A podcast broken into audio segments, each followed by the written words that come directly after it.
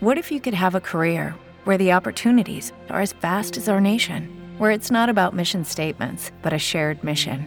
At U.S. Customs and Border Protection, we go beyond to protect more than borders from ship to shore, air to ground, cities to local communities. CBP agents and officers are keeping people safe. Join U.S. Customs and Border Protection and go beyond for something far greater than yourself. Learn more at cbp.gov/careers. Estás escuchando Hola Mundo, el podcast de Rubén Señor y Lucía Sánchez, creadores del blog de viajes algoquerecordar.com.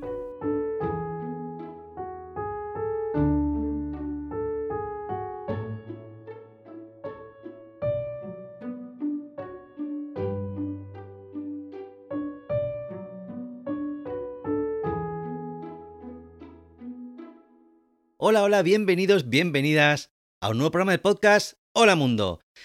Hemos hecho trampas. Hemos hecho trampas. Bueno, no, no son trampas, entiéndeme, no son trampas. Es que esta temporada 9, no sé, estaba eh, siendo como muy bien aceptada, vamos a decir, ¿vale? Eh, porque ya sabéis, cada temporada cambiamos todo. Suelen ser 10 programas, más o menos, más o menos, eh, o viene siendo así las últimas temporadas. Y cada temporada, pues lo cambiamos todo. Pero esta no. Esta no. Esta no, porque es que mm, pues, mucha gente nos ha escrito. A ver, no han sido millones. Pero para lo que es el podcast, está bien. Y gente que nos hemos encontrado por la calle y tal, que le gusta así, esta, que está gustando mucho. Entonces hemos dicho, vamos a alargarla un poquito más, ¿vale? Otros 10. Y luego ya lo cambiamos. Y total, eh, tenemos tiempo. Si este podcast, pues seguirá. Mmm, seguirá hasta que nos cansemos. De momento no nos cansamos. De momento estamos bien. Tranquilo, tranquila, estamos bien. ¿Eh? Así que nada, eh, vamos a mantener estas secciones que ya son casi mundialmente conocidas. ¿eh? y ya está. Y dentro de 10 cambiamos. I promise. ¿Vale?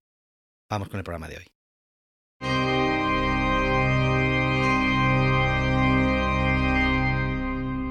Lo que no volveríamos a hacer montar en parapente en modo acrobacias después de haber comido gusanitos. Esta es una historia muy ruinosa, la verdad, mm, medio patética y que da hasta un poquito de vergüenza ajena, pero pues eh, hay que compartirla. Hemos venido a jugar y aquí estamos pues para sacar miserias también. Y em, he recordado aquel día en el que pues Rubén y Coque decidieron regalarme la experiencia de cruzar en parapente la isla del Hierro y aquello pretendía ser algo muy bonito, algo muy idílico, pero parece que las condiciones climatológicas no eran las mejores y entonces pues hubo que quedarse solamente pues lo que era sobrevolando una zona muy concreta. Y bueno, pues eh, pasados esos primeros segundos de emoción en los que dices, mm, madre mía, nos tiraremos hacia el vacío, ¿qué pasará? ¿Nos elevaremos? Pues eh. Y yo me quedé ahí un poco esperando, pues, eh, como más adrenalina, ¿no? Y, y, una vez que ya ves que aquello, pues, sobrevuela, planea, no hay ningún problema, está todo bien, pues, por delante te quedan, o en este caso me quedaban, no sé si 40 minutos de estar ahí como suspendida en el aire sin que pasara nada muy emocionante. Y además no cambiaba mucho el paisaje, porque como en un inicio esta ruta pues era cruzar la isla entera del Hierro, pues iba a haber cosas más diferentes, ¿no? Pero al final fue un poco como quedarnos eh, sobrevolando en la misma zona. Y a todo esto, mmm, la hora del vuelo era pues casi al mediodía, a hora de comer más o menos, y eh, llegábamos como muy justos, íbamos con la furgo, eh, esto forma parte de ese viaje que iniciamos en furgoneta, nuestro primer eh, gran viaje en furgoneta, en el que íbamos a recorrer las siete Islas Canarias y luego continuar por Marruecos y por Europa hasta que nos pilló la pandemia, ¿no? Pero sí que pudimos terminar de recorrer las siete islas y esta era además la primera vez que los dos estábamos en el hierro eh, Rubén y yo, no la conocíamos anteriormente, lógicamente la primera vez de Coque también, y bueno, la verdad que nos sorprendió gratamente. Pero bueno, no me quiero desviar, volvamos a este momento, mediodía, mmm, se acerca la hora de comer. Yo soy una persona que cuando tengo hambre mmm, me puedo comer una tabla de madera. O sea, llega un momento que empiezo a bajar el listón y a decir, yo necesito comida. O sea, es como que mi cuerpo me avisa y me dice, come lo que sea ya. O sea, no soy de estas personas que aguantan muchísimas horas sin comer, no puedo comer mucho cada vez, entonces soy un poco como los niños, ¿no? Que necesita comer en varias ocasiones. Y entonces la hora ya se acercaba, había que llegar, no encontrábamos el punto. Total, que teníamos como una bolsa de unos gusanitos ecológicos, así unas bolitas, y dije, bueno, yo me meto 10 gusanitos en la boca a toda velocidad y me subo al parapente. Mm, salimos, llegó ese momento de mm, parece que está todo en calma y entonces el, monitor pues me empezó a decir, oye, pues veo que vas muy tranquila, ¿no? Y yo, pues sí, la verdad, porque me estaba un poco, no diré que aburriendo, pero bueno, me estaba pareciendo menos potente de lo que me imaginaba. Entonces me dijo, oye, pues si te atreves y te apetece, podríamos hacer algunas acrobacias con el parapente. Y yo dije, ah, pues sí, porque claro, yo estoy aquí un poco mm, viendo el paisaje desde arriba, pero me imaginaba, no sé, algo más mm, frenético. Y entonces él dijo, venga, pues vamos allá, ¿no? Y empezó a dar vueltas, empezó a girar, empezó a ir de un lado para otro y me decía, ¿estás bien? Y yo, sí, sí, me gusta, me gusta y tal, pues venga, que seguimos y venga, vueltas para acá, venga, vueltas para allá. Y yo ya de repente empiezo a notar un ligero malestar en mi estómago y empiezo a notar como que los gusanitos me suben y me bajan y yo digo, ay, ay, y ya le digo, me estoy empezando como a marear un poquito. Y me dice, bueno, pues nada, ya paramos, de hecho ya falta poco para llegar abajo, no te preocupes. Y yo empiezo a pensar, ay, madre mía, que abajo estaban Coque, Rubén, la gente que está esperando como para salir, todos ahí como teléfonos grabándote a ver la llegada, el momento, y yo diciendo, ay, madre mía, que cuando llegue abajo les voy a echar los gusanitos a todos. Total, que llegué abajo Coque corriendo ahí, ay, mamá, mamá, mamá, que era muy pequeñito, y yo huyendo a intentar quitarme el parapente al señor instructor que tenía detrás para irme a vomitar gusanitos detrás de un arbusto. Así que así fue. Mi llegada final fue eh, pisar tierra, soltar gusanitos, tal cual. Y así terminó aquella historia que pretendía ser una cosa mm, que podía haber sido una cosa tranquila, mejor dicho, pero que finalmente pues decidí que tenía que terminar en una historia un poco asquerosilla como esta.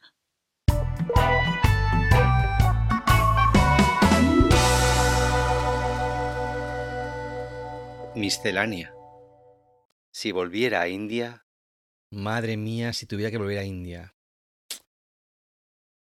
Volvería con muchas ganas, volvería con muchas ganas, porque mm, yo, yo la primera vez, bueno, la primera vez sí, porque he ido dos veces, eh, estuvimos dos meses eh, por la parte mitad norte y luego otra más, otro medio mes por la parte sur, ¿vale?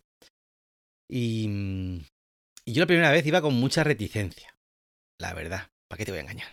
¿Para qué te voy a engañar? ¿Eh? No quiero yo quedar aquí de ni superaventurero, ni de que fui buscando mm, una iluminación, ni que me cambiara la vida a la India, ni nada. Yo no quería ir realmente. O sea, yo decía, allí, madre mía, ahí tiene que haber, eh, pues además de ratas y caca de vaca, mmm, pues ir para abajo, ¿sabes? Eh, esa era mi sensación, ¿vale? Mi, mi, lo que me había llegado a mí. Además estaba lo de eso de que mm, es que la, la, la India la odias o la amas. Digo, pues yo la voy a odiar.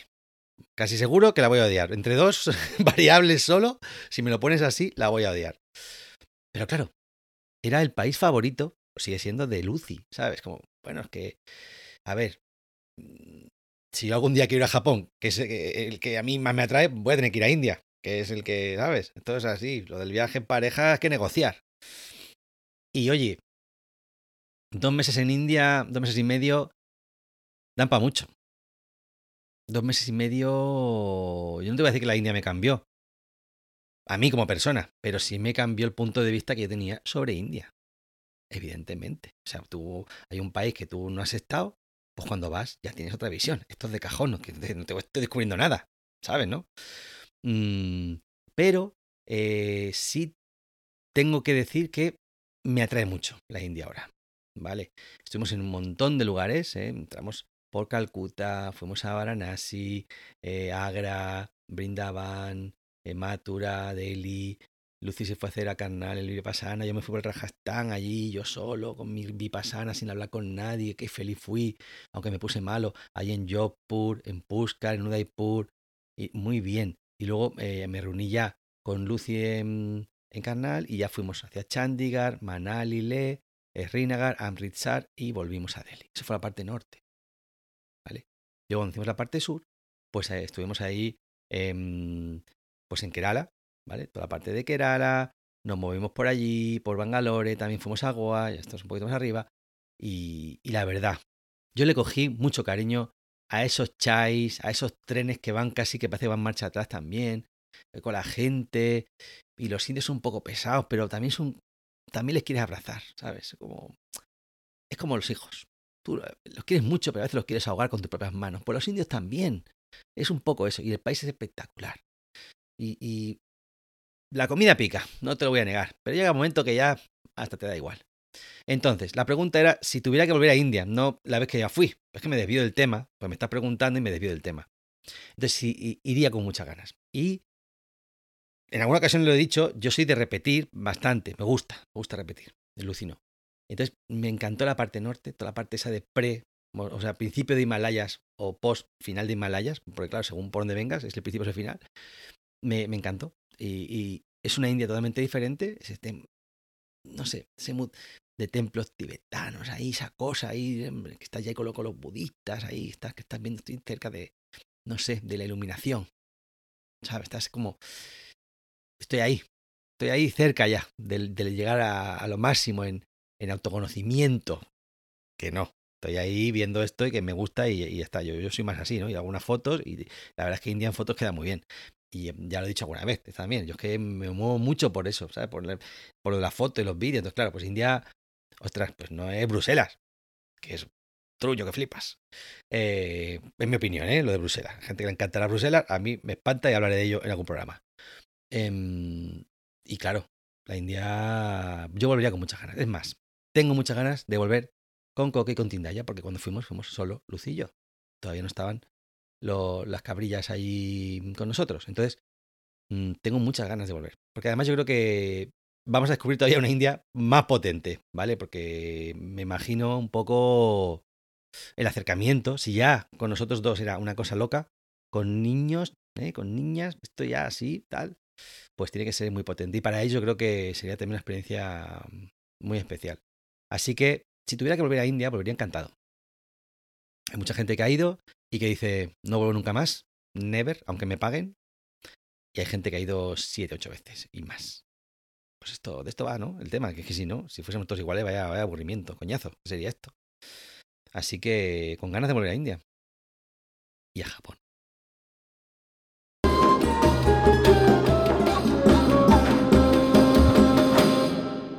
La pregunta que me hace Rubén.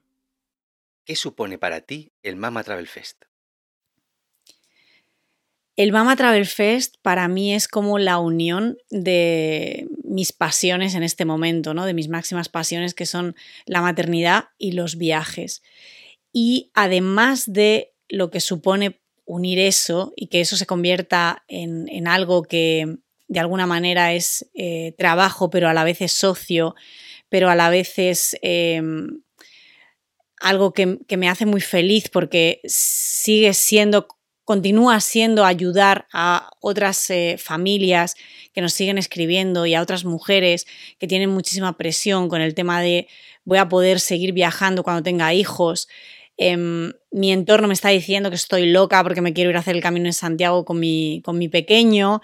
Em, teníamos un viaje soñado en familia y ahora pues eh, todo el mundo me está, me está invitando a que deje ese sueño, me está diciendo que, que eso no es lo que debería de hacer.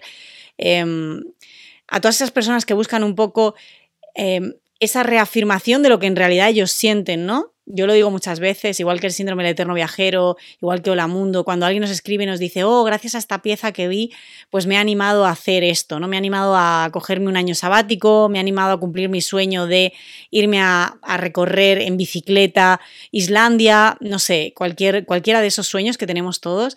Al final, yo creo que es algo que, que esas personas ya tenían dentro, ¿no? Simplemente han buscado fuera eh, la confirmación o la reafirmación de que eso que sienten y que desean no está mal. Y esto es un poco el Mama Travel Fest también, ¿no? Es esa buscar fuera ese grupo de personas que te ayuda a no sentirte tan extraño, que te ayuda a, a descubrir que, bueno, que, si antes eh, disfrutabas viajando, ¿por qué no vas a hacerlo ahora? Eh, que te ayuda además a, a reafirmarte en que no solo no tiene nada de malo, sino que tiene mucho de bueno para, para ti, para tu familia, que tiene un montón de beneficios, que vas a pasar tiempo juntos, que se van a fortalecer los vínculos, que va a haber un montón de conocimiento em, de la familia, que es una cantidad de vivencias y de experiencias que, que quedan para toda la vida, ¿no? independientemente de que se recuerden en memorias o no. Pero además de todo eso, cada año, y este año ya eh, estamos haciendo la segunda edición, pero la primera fue así, el trabajo en sí, el proceso de trabajo del Mama Travel Fest, tiene mucho de, transformador. Em, no sé si tiene que ver con que mm, somos un equipo mayoritariamente femenino, em, pero hay una forma de trabajar que yo considero que es, eh, o que me gustaría quizá pensar, que es hacia dónde va el mundo, que es una forma de trabajar en la que hay mucho humanismo, hay mucho de humano, hay mucho de mm, tener en cuenta la situación de, cada una de las personas en cada momento, hay mucho de mm, ponerse a trabajar lo máximo que puedes y cuando ves que no puedes soltar el testigo y estar tranquila de que la, persona que agarra ese testigo eh, lo hace con esas mismas ganas y esa misma pasión y ese mismo buen hacer.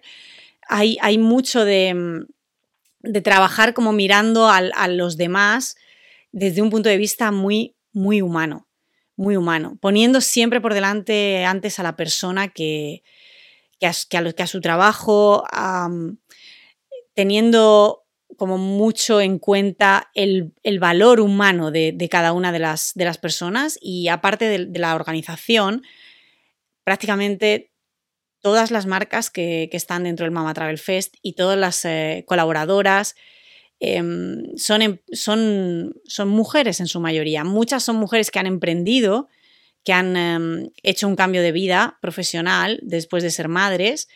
Eh, y otras no, están dentro de, empresas más grandes, pero aún así sí que han tenido como un, como un despertar ¿no? con respecto a cómo queremos que sea el mundo eh, para nuestras hijas y para nuestros hijos.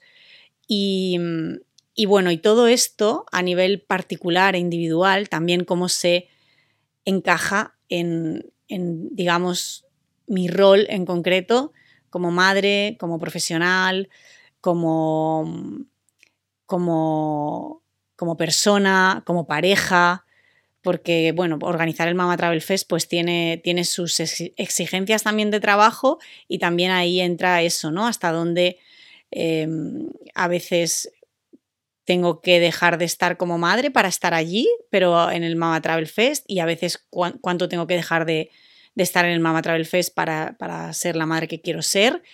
Em, y bueno, es un camino eh, largo y muy meditado, por así decirlo, y muy consciente y muy mm, en el que van poniéndose situaciones delante de, mi cara que son totalmente nuevas y que hay que ir un poco como, como transitando. Pero sí diré que me siento súper bien acompañada, la verdad, que creo que de lo mejor que tengo en el Mama Travel Fest son, son mis compañeras de trabajo y sí creo también que ha traído mucho bueno a nuestro, Em, estructura familiar, por así decirlo. ¿no? Tiene también eh, como ese momento de, en el que tenemos que equilibrar según qué cosas y, em, y bueno, pues ahí también está, ha estado Rubén ¿no? apoyándome y, mm, y también encajando todo eso, porque también es un proceso para él, ¿no? Cuando hay cambios en, cuál es el rol que tenemos en la familia cada uno,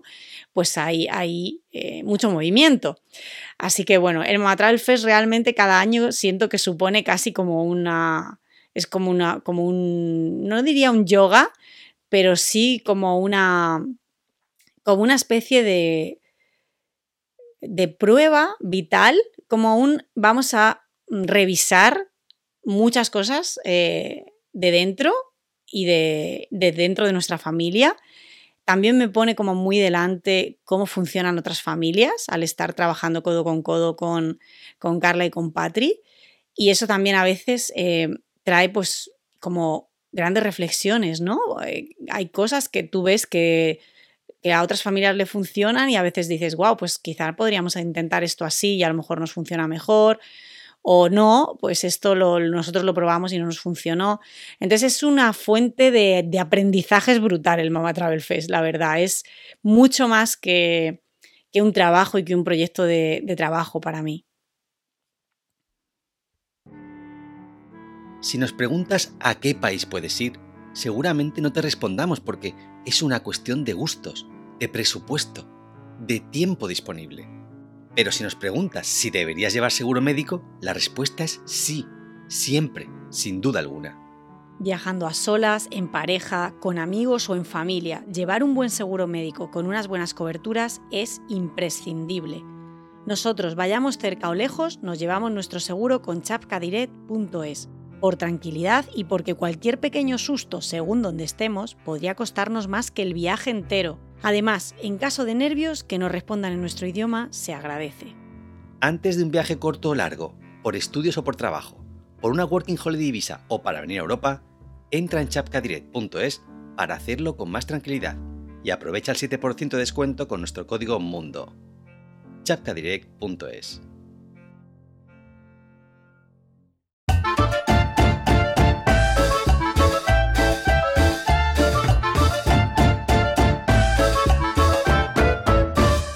pregunta que me hace Lucy. En el último viaje que hemos hecho juntos en familia, he sentido como si todas las células de tu cuerpo hubieran integrado y asimilado lo que significa viajar en familia. ¿Tú has sentido lo mismo? Desarrolla tu sentir en este último viaje. Vienen preguntas larguitas, parece, ¿eh? Vienen preguntas larguitas. Eh, y, así. Que, que sí he notado que si las células. ¿Cómo era? Que si las células de mi cuerpo hubieran integrado y asimilado lo que, lo que significa viajar en familia, la célula de mi cuerpo. Cuidado. ¿Qué hace que no hablo con ellas? Pues yo no sé. Mm, yo creo que no, que no nos dirigimos la palabra. Entonces, eh, no sé si he llegado a, a esa fusión ¿eh? de, de, de, familia, yo, yo familia, viaje todo junto, ¿vale? Pero sí que es verdad sí que es verdad que cada vez voy em, asumiendo más nuestra realidad. Que esto es una cosa importante. Pues no, que tienes que aceptar tus emociones y tu realidad también. O sea, las emociones, con esto, ¿no? Que, se lleva mucho lo de las emociones, tú, la frustración, ¿no? Es que hay que ver cosas, es que había que salir a tal hora y tal. Eso lo sigues llevando por dentro porque es una frustración que está, pero tú ya dices, es que esto es así. Y lo asumes. Asumes que sales a la una y media de la tarde de casa. Cuando hay gente que de viaje sale a las 7 de la mañana. Vale, entonces, claro, esa, quiero decir, 7, 8, 9, 10, 11, 12, una. Son 6 horas y media más de asumir cosas. ¿Sabes? O sea, 6 horas y media más. Entonces, eh, en este último viaje es verdad que hemos salido casi a las 2 de la tarde algunas veces. Y yo lo he llevado bien, porque mm, ya está. No me puedo dar más cabezazos contra la pared. Entonces, en vez de querer hacer mil planes, que tampoco lo estábamos haciendo, porque cada viaje que hacemos largo, mm, los planes a día va bajando. Empezó en aquello en el 2011, con 2012, con 10 mm, cosas que ver al día y ahora vamos por una, con suerte. Entonces, ese ha sido el plan de este viaje. Es decir, vamos a hacer una cosa al día. Y ya está. Y vamos, muy mal se tiene que dar para que esa cosa al día no nos salga bien. Digo yo. Y ya está. Entonces, cuando una vez ya llega ese momento que sí que asumes eh, y conectas, no con tus células, sino con que vas a hacer solo un plan al día y se cumple. Todo mucho más fácil. Entonces, hoy vamos a ir a la puerta de Brandenburgo. Pues muy mal se tiene que dar para no conseguirlo durante todo el día. Que podría ser, ojo, cuidado, podría ocurrir. Pero no ha sido así. Entonces ya, mejor. Claro, esto, one more time, es porque había tiempo. Nos hemos ido un mes a Berlín. Entonces tienes 30 planes. Pues eso, 30 planes, uno al día. Pues ya está. Entonces, lo llevo mucho mejor. Claro, lo llevo mucho mejor.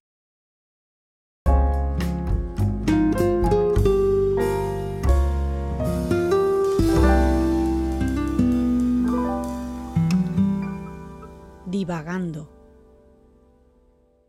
Santa Lucía y mis anécdotas con los ciegos rusos. Hay muchas creencias populares sobre que a la hora de darle un nombre a una persona es un poco como que determinamos también su personalidad, ¿no? No sé si todos tenemos en mente ese momento de, mm, pues yo tenía una amiga que mm, me cae fatal, que se llamaba mm, Isabel, y entonces yo ya no quiero ponerle a mis, a mis hijas de nombre Isabel porque me recuerda a esa amiga, ¿no? O no sé.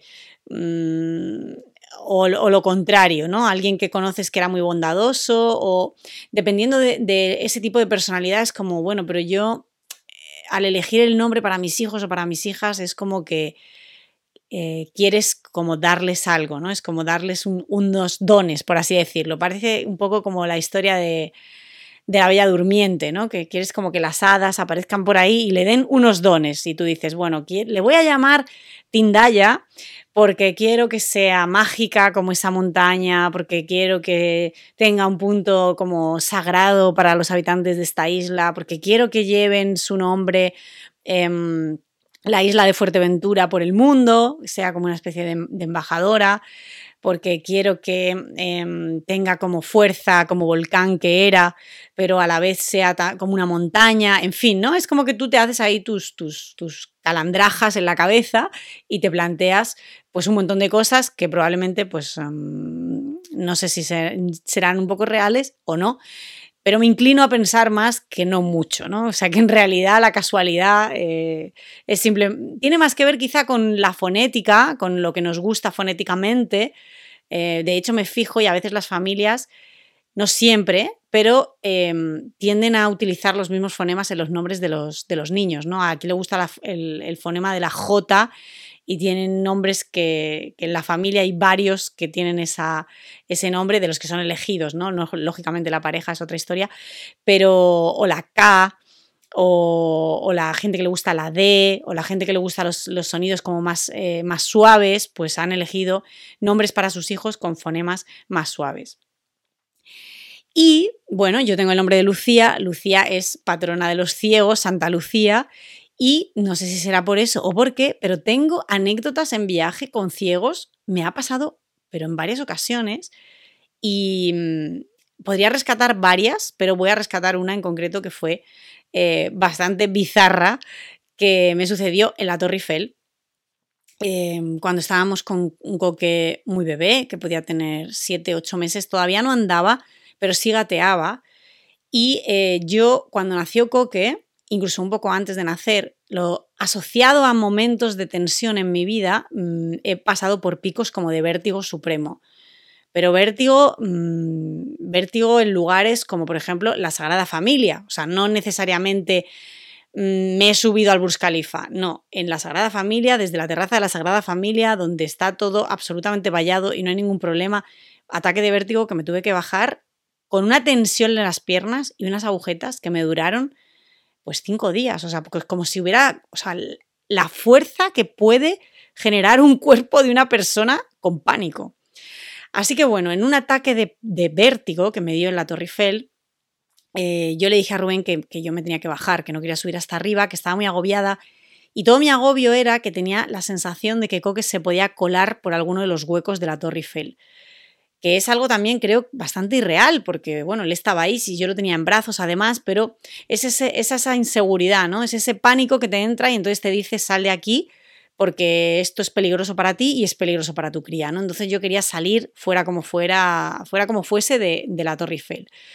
Y de repente eh, voy andando con el carro, con Coque, con ese ataque de pánico. Rubén me dice, bueno, yo voy a subir arriba, quiero sacar fotos desde arriba. A él le encanta ver las ciudades desde arriba.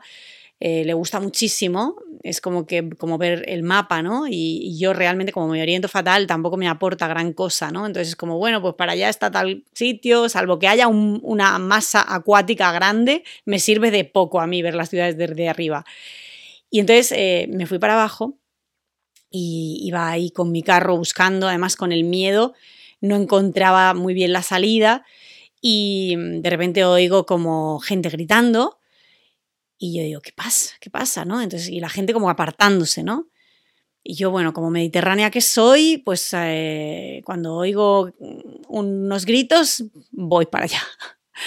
¿no? Al contrario que, en otras culturas que dicen, ¡buah, peligro, nos vamos! Pues nosotros, mm, explotan unos trenes, pues la gente se tira a las vías a, ver si puede ayudar, ¿no? Que fue un poco lo que pasó en Madrid. Pues yo, como, como mediterránea que soy, me, fui para allá a ver qué estaba pasando y de repente vi em, a dos personas muy altas, una pareja, eran rusos, y entonces eh, se movían con las manos así, se movían así, gritaban, help, help, help. Y la gente pues se asustaba, ¿no? Y se apartaba. Y entonces de repente ya me di cuenta que, que eran ciegos. Y me acerqué, ¿no? Y les toqué y les, y les hablé en inglés, ¿no? Y me decían, no English, no, no, tal, Russian, tal. Hablaban muy poco inglés. Entonces, eh, exit, exit, no encontraban la salida. Habían subido la Torre Eiffel, estaban intentando encontrar la salida y no podían. Y entonces yo, eh, con mi ataque de pánico incluido, pues intenté decirles en inglés que yo también estaba buscando la salida, que podíamos ir juntos, que les podía acompañar. Entonces, eh, con los nervios, además, hice esto de agarrarles del brazo, que no hay que hacerlo, hay que ofrecer el hombro, ¿no? Entonces ya ellos me explicaron, ¿no? Como con gestos, nosotros te agarramos al hombro, tú anda, Y, ellos se agarraron el, uno al otro también del hombro, ¿no? Entonces de repente hicimos un tren en el que iba el carro de Coque delante, yo con Coque en un brazo, los dos ciegos rusos eh, de casi metro noventa detrás de mí, eh, y yo dando vueltas alrededor, porque además quería explicarles en inglés que me oriento muy mal, entonces es posible que demos un par de vueltas hasta que encontremos la salida, pero a ellos no le importaba, ¿no? Yo, creo que seguramente ellos se orientaban mejor que yo em, y al final encontramos la salida. Ellos solo querían que les llevara la escalera, ¿no? Y una vez en la escalera agarrarse la barandilla y bajar. Eh, así que bueno, durante un rato estuvimos dando vueltas haciendo el trenecito por la Torre Eiffel, que además tenía un montón de gente y era como un poco difícil pasar y la gente nos miraba como diciendo, ¿qué, qué hacen estos? Y al final encontramos la salida, me dieron las gracias y muchas veces me he quedado pensando, la verdad, eh, anécdota de Santa Lucía aparte, en esa, en esa pareja que estaban de viaje por el mundo sin hablar inglés y siendo invidentes los dos, ¿no? Em, cuando he tenido miedo a hacer algo, cuando he tenido algo como que me ha em, causado como temor o como que me ha una situación me ha impuesto, he vuelto a ese recuerdo ¿no? de ellos, que es un poco lo que creo para lo que en realidad em, más sirve el viaje, ¿no? Es, em, recuerdo haber charlado sobre esto con, con Sofía Giussiano el año pasado en el Mama Travel Fest, niña viajera ya adulta de la familia de los 6G, y ella justo me decía esto, ¿no? Para mí el viaje es, un, es una maleta, es un baúl cargado de herramientas e instrumentos que no sé que tengo y que en la vida, según me van pasando cosas, de vez en cuando, cada vez que me enfrento a, una situación que es nueva, que no sé cómo enfrentar, que tengo dudas, eh, abro esa maleta, abro ese baúl y encuentro algo, encuentro el traje, ¿no? Perfecto. Encuentro lo que realmente necesitaba para resolver esa situación, que yo ni siquiera era consciente que estaba ahí, pero es una vivencia que me da una herramienta mental para enfrentarme a esa situación, ¿no? Y aquellos ciegos a mí me regalaron esa herramienta mental para enfrentar el miedo en muchos momentos y pensar, em, hay gente que mm, lo tiene mucho más difícil en la vida para hacer según qué cosas y aún así, ahí estaban, ¿no? Aún así estaban viajando, subiendo a la Torre Eiffel, ese pánico que yo tenía, ¿no? Ese vértigo de Dios mío, no se me va a ir mi bebé, sin hablar inglés y encontrando la solución. Es decir, cuando hemos necesitado ayuda la hemos pedido y al final, pues una Santa Lucía siempre aparece en el camino para ayudarte.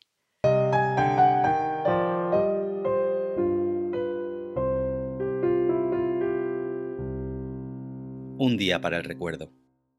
El día que nos fuimos de San José de los Arroyos en Paraguay. Aquel fue un día muy bonito. Fue el último día de tres días muy bonitos. ¿Vale? Llegamos a San José de los Arroyos. Ojo, ojo, ¿eh? A casa de una pareja que tenía dos niños y eh, aquella pareja se llamaban Rubén y Lucía. Ellos, padre y madre, ¿vale? Y tenían dos hijos. Eh, y claro, em, fue una cosa como. Ahora que. y niño y niña. Niño y niña. Y fue una cosa eh, muy bonita porque nos habían escrito por mail para que fuéramos. Y, su mail fue uno de los mm, mayores culpables de que desviáramos nuestra ruta, porque estábamos en Ushuaia, pensábamos subir por Chile, y volvimos y fuimos a, Paraguay. Y fue uno de los máximos culpables de los muchos mails que recibimos en aquel momento, porque eh, nos habían hecho un reportaje, nuestra amiga Mónica, en el ABC, que es un, medio de allí eh, masivo en Paraguay, había hecho un reportaje sobre el síndrome de viajero y nos escribió mucha gente y dijimos, tenemos que ver qué pasa en Paraguay, porque esta gente está fatal de la cabeza, que no nos conoce de nada, nos está invitando mm, a un montón de sitios, a sus casas y todo. Entonces vamos a ir a ver qué, pasa allí. Y eh, el mail de Rubén y Lucía fue pues uno de, de- sobre todo, claro, el, el de que se llamasen como nosotros ya era una cosa como muy potente, ¿no? Y entonces eh, fuimos para allá y, y, bueno, una casa muy humilde, muy humilde, pero no sé, fue una experiencia preciosa. Mm, ellos, cuidado, celebraban los cumpleaños de los hijos. ¿eh? Un año sí, un año no. Nos llevaron a algún sitio que otro a conocer un poquito la zona. eh, vino la madre de, Lucía, nos hizo una sopa paraguaya así en directo, a mano, una cosa espectacular. Charlamos mucho. eh, bueno, es un pueblo muy pequeñito. Y fueron tres días muy bonitos, la verdad, muy bonitos. Esto lo hemos comentado alguna vez. Pero eh, el día, el día que, me viene a la cabeza es el día en el que nos fuimos. Jimena nos había dibujado una casa y nos la regaló. Un dibujo de una casa, porque no entendía que no tuviéramos una casa. Y nos dio una casa dibujada. Que ya eso de que estuviésemos por ahí dando vueltas con la mochila, como que no. Aquello fue una. ¿Sabes? Que nos, nos hizo como.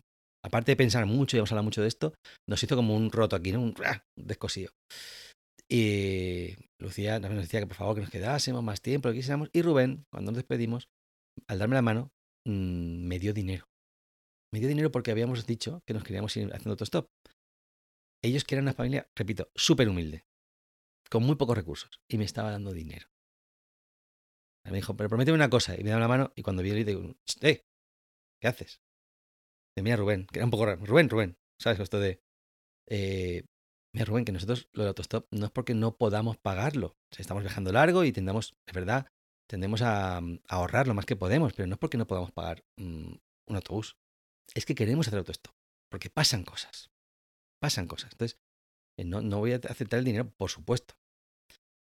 Y nada, y hubo ahí pues también hubo pues, lagrimillas y tal, fue muy bonito. Pero es que además ese mismo día, eh, pues Lucy mm, quería hacer autostop, pero quería que nos recogiera, que nos levantaran, como dicen allí, un camión.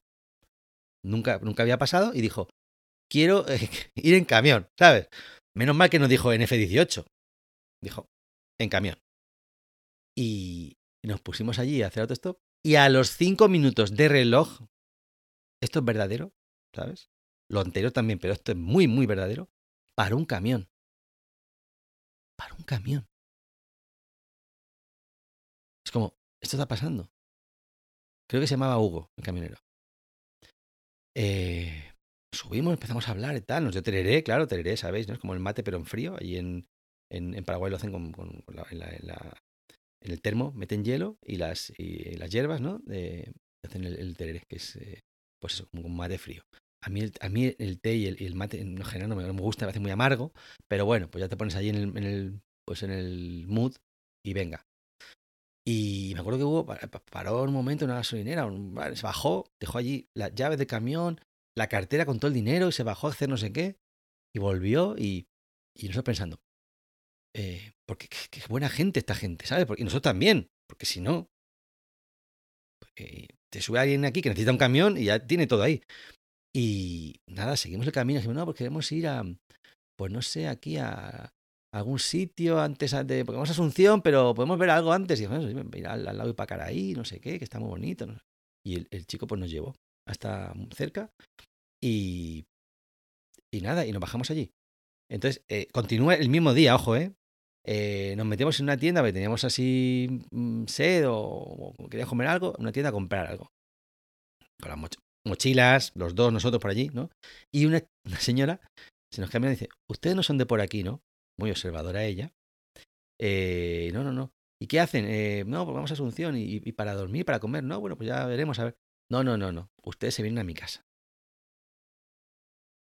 Se vienen a mi casa a comer. Y nos fuimos a comer con ella. Que dices, madre mía, comimos con ella y tal, fantástico, linda se llamaba. Eh, y nos dijo, ¿y dónde van a dormir? Nosotros, bueno, pues eh, no sé. Tengo un amigo que tiene una casa en San, San Bernardino. Em, se la voy a pedir, nos vamos allí. es como, esto está pasando de verdad. Esto está pasando. Vino, vino su hija y nos fuimos a, a Samber. A Samber, porque dicen Samber. Y, la casa con piscina y con avestruces dentro de la misma finca. Una casa que flipas. Y nos quedamos allí, al lado del lago, y para ahí, que fuimos al día siguiente. Y, y dices, hola, perdona. ¿Dónde están las cámaras? Pues cómo vamos a olvidar aquel día, todo eso en un solo día concentrado. ¿eh? ¿Cómo lo vamos a olvidar? Por esto y por muchas otras cosas, Paraguay es tan importante para nosotros. Que hicimos eh, hace no mucho un, vídeo en redes y escribimos un artículo también hace algo más de tiempo que lleva por título En Paraguay no hay nada que ver, hay mucho que sentir. Tiene mm, ya un par de millones de reproducciones, un montón de comentarios de paraguayos, paraguayas encantados que nos vuelven a invitar allí. Alguna, alguno hay afectado, ofendido, porque dicen que cómo, cómo decimos que no hay nada que ver, que sí que hay mucho que ver y tal. Y es como, sí, ya, bueno, sí, hay cosas que ver, pero mm, mira lo que tienes alrededor, ¿sabes? Argentina, Brasil, Bolivia, Perú, Chile, hombre, no lo mismo, no lo mismo. Ahora sí, tenéis una gente de hospitalaria y cariñosa como no tiene nadie, diría que en el mundo, ¿eh? ¿Qué pasa? ¿Que no vale con eso? ¿Que también queréis tener aquí cinco estrellas Michelin viajeras? ¿eh? En el, en el TripAdvisor como país más bonito del mundo. Hombre, quiero decir, que está Nueva Zelanda, que está Islandia, vamos a poner las cosas en su sitio, que tampoco, ¿sabes? Y gente me decía, pero es que eh, Paraguay es tan grande como España. ¿Y qué? ¿Quién dijo que España es un país grande? Pero bueno, España pues tiene sus cosas buenas y sus cosas malas. También es el segundo o ya primero país más visitado del mundo. Que no voy a yo aquí a hacer guerra de países, ¿sabes? Pero que, que no pasa nada. Que vuestra gente es más simpática, más cariñosa, más hospitalaria. Pues quedaos con eso. ¿eh? A ver si volvemos pronto a Paraguay, que tengo muchas ganas. Y hasta aquí ha llegado este capítulo, este nuevo capítulo del podcast Hola Mundo, con reflexiones, con pensamientos, con anécdotas, con preguntas y con enrollarnos, que es lo que nos gusta, que, es lo que nos, habéis pedido. Parece que es lo que os gusta, porque estamos eh, repitiendo un poco formato de escaleta, esto que es un poco inédito en esta nueva temporada porque os ha gustado mucho esto de que nos enrollemos en los micros, así que lo vamos a estirar una temporada más. Hasta el programa que viene. Si te gusta nuestro podcast Hola Mundo, nos gustaría pedirte que te suscribas, comentes, le des al boca a boca, nos des una buena valoración o lo hagas todo. Nos ayuda a seguir con el programa más de lo que imaginas. Y si te gusta, pero mucho, mucho cómo transmitimos sensaciones, recordarte que tenemos tres libros viajeros. Algo que recordar viajando con mochila, algo que recordar viajando con bebé y tontunas viajeras. Ya sabes, también puedes encontrarnos en nuestro blog algoquerecordar.com o en redes como arroba algo